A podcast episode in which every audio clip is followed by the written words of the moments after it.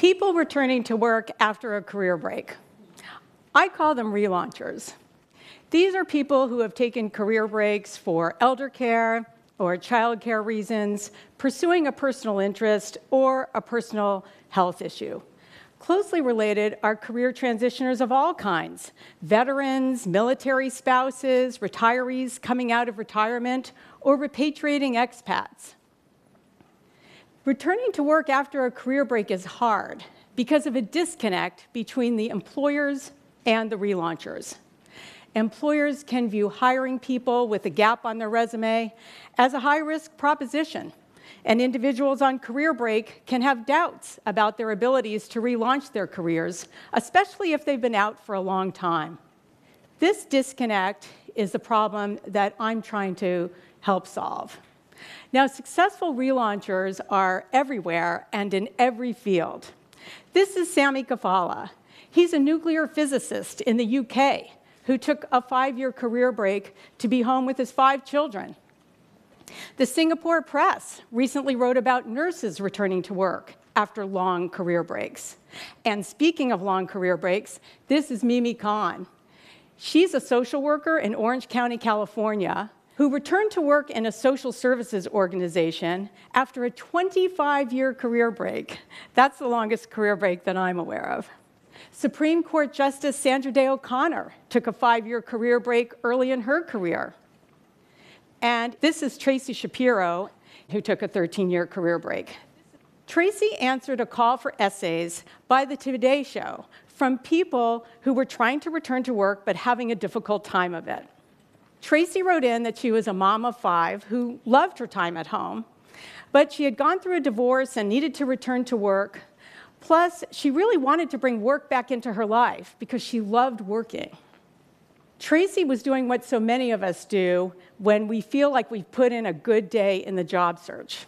She was looking for a finance or accounting role, and she had just spent the last nine months very diligently researching companies online and applying for jobs with no results. I met Tracy in June of 2011 when the Today Show asked me if I could work with her to see if I could help her turn things around. The first thing I told Tracy was she had to get out of the house. I told her she had to go public with her job search and tell everyone she knew about her interest in returning to work. I also told her, You are going to have a lot of conversations that don't go anywhere. Expect that and don't be discouraged by it. There will be a handful that ultimately lead to a job opportunity.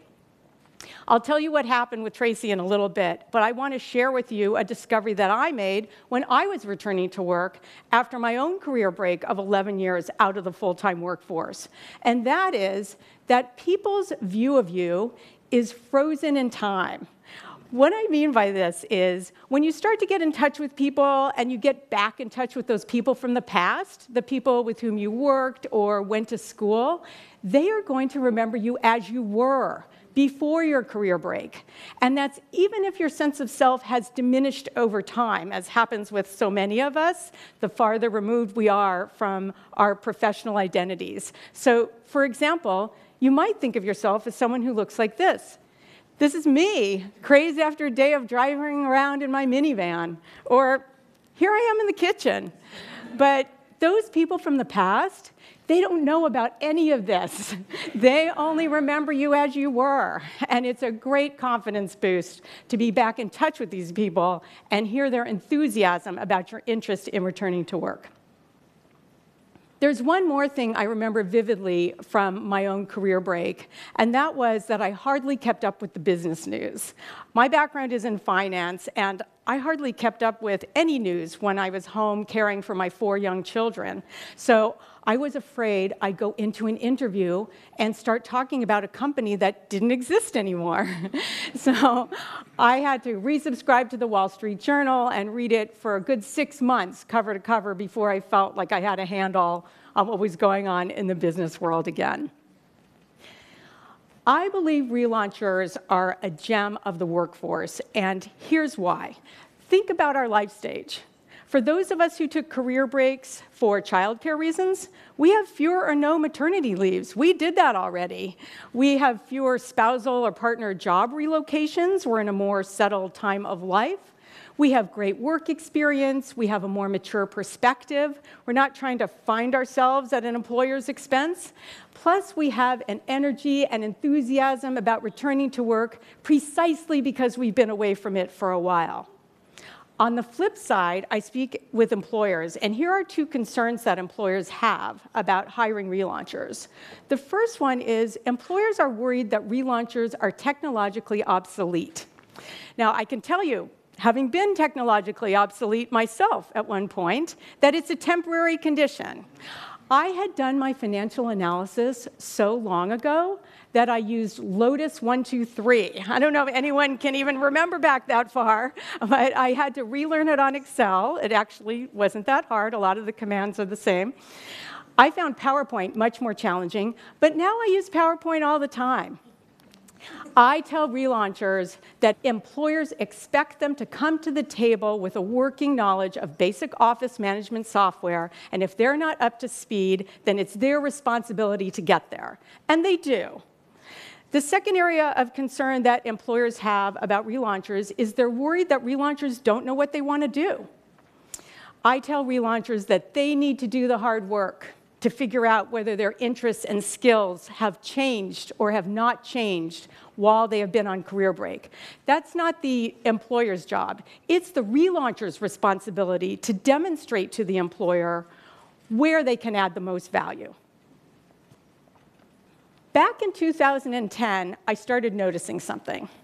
I had been tracking return to work programs since 2008, and in 2010, I started noticing the use of a short term paid work opportunity, whether it was called an internship or not, but an internship like experience as a way for professionals to return to work. I saw Goldman Sachs and Sara Lee start corporate reentry internship programs. I saw a returning engineer a non traditional reentry candidate apply for an entry level internship program in the military and then get a permanent job afterward. I saw two universities integrate internships into mid career executive education programs. So I wrote a report about what I was seeing and it became this article for Harvard Business Review called The 40 Year Old Intern. I have to thank the editors there for that title, and also for this artwork where you can see the 40 year old intern in the midst of all the college interns. And then, courtesy of Fox Business News, they called the concept the 50 year old intern. so, five of the biggest financial services companies have reentry internship programs for returning finance professionals. And at this point, hundreds of people have participated. These internships are paid, and the people who move on to permanent roles are commanding competitive salaries. And now, seven of the biggest engineering companies are piloting reentry internship programs for returning engineers as part of an initiative with the Society of Women Engineers. Now, why are companies embracing the reentry internship? Because the internship allows the employer to base their hiring decision on an actual work sample instead of a series of interviews. And the employer does not have to make that permanent hiring decision until the internship period is over. This testing out period removes the perceived risk that some managers attach to hiring relaunchers, and they are attracting excellent candidates who are turning into great hires. Think about how far we have come. Before this, most employers were not interested in engaging with relaunchers at all. But now, not only are programs being developed specifically with relaunchers in mind, but you can't even apply for these programs unless you have a gap on your resume. This is the mark of real change, of true institutional shift. Because if we can solve this problem for relaunchers, we can solve it for other career transitioners too. In fact, an employer just told me that their veterans return to work program is based on their reentry internship program. And there's no reason why there can't be a retiree internship program. Different pool, same concept. So let me tell you what happened with Tracy Shapiro. Remember that she had to tell everyone she knew about her interest in returning to work. Well, one critical conversation with another parent in her community led to a job offer for Tracy. And it was an accounting job in a finance department, but it was a temp job. The company told her there was a possibility it could turn into something more, but no guarantees. This was in the fall of 2011. Tracy loved this company and she loved the people, and the office was less than 10 minutes from her house. So even though she had a second job offer at another company for a permanent full time role, she decided to take her chances with this internship and hope for the best. Well, she ended up blowing away all of their expectations, and the company not only made her a permanent offer at the beginning of 2012, but they made it even more interesting and challenging because they knew what Tracy could handle. Fast forward to 2015, Tracy's been promoted, they've paid for her to get her MBA at night. She's even hired another relauncher to work for her. Tracy's temp job was a tryout, just like an internship and it ended up being a win for both Tracy and her employer. Now, my goal is to bring the reentry internship concept to more and more employers.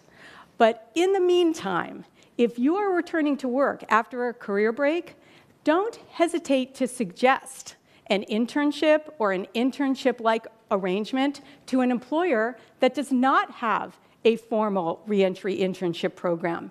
Be their first success story, and you can be the example for more relaunchers to come. Thank you.